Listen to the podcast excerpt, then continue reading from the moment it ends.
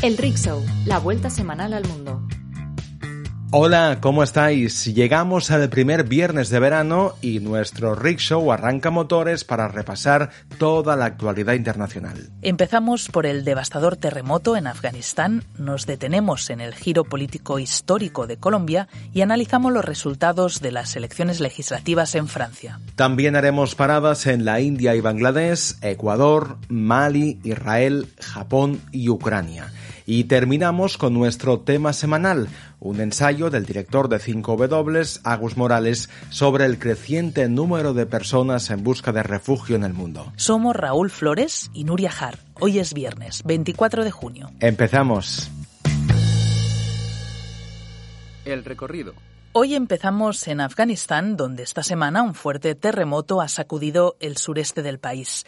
Hay más de mil muertos y unos mil 500 heridos en el peor seísmo que se recuerda en Afganistán en las últimas dos décadas.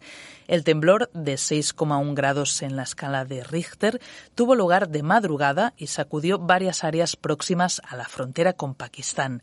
Las zonas más afectadas son aquellas donde el Estado y los servicios públicos tienen poca presencia, como la provincia de Paktika, donde se llevan a cabo labores de rescate en medio de intensas lluvias y falta de recursos. El desastre de esta semana en Afganistán supera la capacidad de respuesta del gobierno talibán que tomó el poder el pasado agosto. Desde entonces, y ante el rápido retroceso de las libertades, muchas agencias internacionales de ayuda se han retirado del país, lo que agrava aún más la precaria situación de Afganistán. Por eso ahora los talibanes han pedido ayuda a la comunidad internacional ante las consecuencias de este terremoto. En medio de altas tasas de pobreza y un colapso económico, más de la mitad de la población del país, según Naciones Unidas, no puede alimentarse cada día y la crisis humanitaria sigue empeorando, especialmente en las zonas alejadas de las grandes ciudades. Colombia ha vivido esta semana un giro político histórico. Por primera vez, la izquierda gobernará este país latinoamericano. Gustavo Petro, el candidato del pacto histórico, venció las elecciones del domingo con más de 11 millones de votos, el 50,44%. Su rival, el empresario derechista y populista Rodolfo Hernández, quedó por detrás, con el 47,31%. La vicepresidencia del país la ocupará Francia Márquez, reconocida por su trayectoria de defensor ecologista, su compromiso feminista y también su conexión con las bases. Márquez será además la primera mujer afrocolombiana en ocupar este cargo. Petro, economista de 62 años y especializado en medio ambiente, fue guerrillero en la década de los 80, también alcalde de Bogotá, senador y tres veces candidato presidencial. Sus promesas de campaña pasan por profundas reformas políticas, económicas y sociales en un país, en Colombia, que nunca antes había tenido un mandatario de izquierdas. Entre los primeros anuncios del presidente electo ha estado el de su intención de reabrir la frontera con Venezuela para restablecer el pleno ejercicio de los derechos humanos, dice, y también para restablecer el comercio bilateral, que quedó en el limbo desde desde el cierre total en 2019. Está previsto que Petro tome posesión del cargo el próximo día 7 de agosto. El presidente de Francia, Emmanuel Macron, afronta cinco años muy complicados para legislar en su país tras perder la mayoría absoluta de la que gozaba en la Asamblea Nacional. Las elecciones legislativas francesas han dado la victoria a su coalición, Ensambla, pero sin los diputados suficientes para sacar adelante su agenda política en solitario. Por eso Macron se verá obligado a pactar para gobernar, ya que obtuvo 245 escaños, 44 por debajo de la mayoría absoluta. En Francia, la oposición la encabezará la izquierda aglutinada bajo el liderazgo de Jean-Luc Mélenchon, que logró 133 diputados. El reto ahora es mantener la cohesión entre los integrantes de esta alianza electoral. La gran sorpresa de las legislativas fue la extrema derecha de Marine Le Pen. Su partido, Reagrupamiento Nacional, ha irrumpido con fuerza al conseguir 89 escaños. Y por primera vez en tres décadas, la formación ultra podrá formar un partido parlamentario propio. Las elecciones francesas han confirmado la división del panorama político francés en tres grandes bloques, el centro, la izquierda y la extrema derecha, y ha creado una situación inédita en el último medio siglo en Francia al no haber ningún partido con mayoría clara en la Asamblea Nacional. Por ahora, la oposición ha descartado una alianza con Macron, lo que obligará al presidente a negociar acuerdos puntuales con distintas fuerzas políticas. La imagen. La fotografía de la semana de Brahim Norozi muestra a un grupo de hombres alrededor de los cuerpos de varios fallecidos por el terremoto que el miércoles sacudió a Afganistán. Está tomada en una aldea de la provincia de Paktika, que junto con Khost es una de las regiones más afectadas por el seísmo. En esta región, muchas viviendas construidas con piedra o con ladrillos han quedado reducidas a escombros a causa del temblor.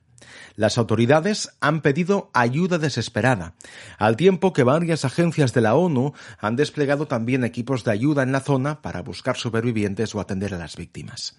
Se teme que el número de fallecidos aumente si no se consigue llegar con la suficiente rapidez a las zonas más remotas. Otras claves. Esta semana la Unión Europea ha avalado las candidaturas de Ucrania y Moldavia como países candidatos a formar parte del club comunitario, después de la recomendación de la Comisión Europea. Ahora bien, los líderes de los 27 exigen reformas en materia de independencia judicial, lucha contra la corrupción y crimen organizado, entre otras medidas. Si Ucrania y Moldavia no cumplen, Bruselas puede dar marcha atrás en el proceso. Al menos cuatro personas han muerto y decenas han resultado heridas y detenidas en las protestas indígenas que sacuden Ecuador desde el 13 de junio. Piden reformas económicas y sociales al gobierno. El presidente del país, Guillermo Lasso, extendió el lunes el estado de excepción en un total de seis provincias de Ecuador. Esta semana también ha dejado más de un centenar de muertos por las lluvias torrenciales que han devastado comunidades enteras en el noroeste de la India y Bangladesh. Aunque las inundaciones son habituales en el sur de Asia en la época de monzón, estas son las peores en años en medio de un aumento de los fenómenos meteorológicos extremos por la crisis climática. Y esta semana nos fijamos también en Israel, que se encamina hacia sus quintas elecciones desde 2019. Los dos principales dirigentes del gobierno, el primer ministro Naftali Bennett y el ministro de Exteriores, Yair Lapid, anunciaron este lunes su intención de disolver el Parlamento y convocar de nuevo comicios anticipados. La decisión se produce en medio de la descomposición de la coalición, que hace solo un año logró echar del poder a Benjamin Netanyahu. En Japón, un tribunal ha ratificado la prohibición de los matrimonios entre personas del mismo sexo, lo que supone un revés en la lucha para los derechos del colectivo en el archipiélago. Japón es el único país del G7, entre los cuales están Alemania, Canadá, Estados Unidos, Francia, Italia, Japón y Reino Unido, que prohíbe los matrimonios homosexuales. El periodista ruso Dmitry Muratov subastó el lunes su medalla del Premio Nobel de la Paz por, atención, 98,3 millones de euros. Esta es una cantidad insólita, muy por encima de la medalla del Premio Nobel más cara que se había vendido hasta la fecha. El dinero conseguido en la puja irá destinado a ayudar a niños ucranianos afectados por la guerra. Esta semana, en 5W, y como siempre terminamos con un repaso de lo que podéis encontrar en revista5w.com. Y esta semana os hablamos del éxodo ucraniano, el más rápido de la historia, que ha hecho que los países europeos acojan a millones de personas en lo que es el gran movimiento de población del último año. Pero su protagonismo único es injusto si se echa la vista atrás y se analiza la tendencia de la última década más guerra, menos paz y cada vez más personas en busca de refugio. Pero por estas fechas, en el Día Mundial del Refugiado, paradójicamente lo más adecuado es hablar de la falta de refugio. El informe que difunde cada año la Agencia de la ONU para los Refugiados, ACNUR, nos habla de un mundo que cada vez se parece más al cliché de fronteras crispadas que la opinión pública tiene en mente. Ucrania no es una guerra que cambia este panorama, es una guerra que confirma una tendencia que ya puede denominarse histórica. Hace diez años, algo más de 40 millones de personas estaban desplazadas a causa de la violencia. Hoy son más de 100 millones. Agus Morales repasa con nuestras habituales 5 W algunos de los temas clave para entender este mundo en movimiento. Y hasta aquí la vuelta semanal al mundo. Nos escuchamos el viernes que viene.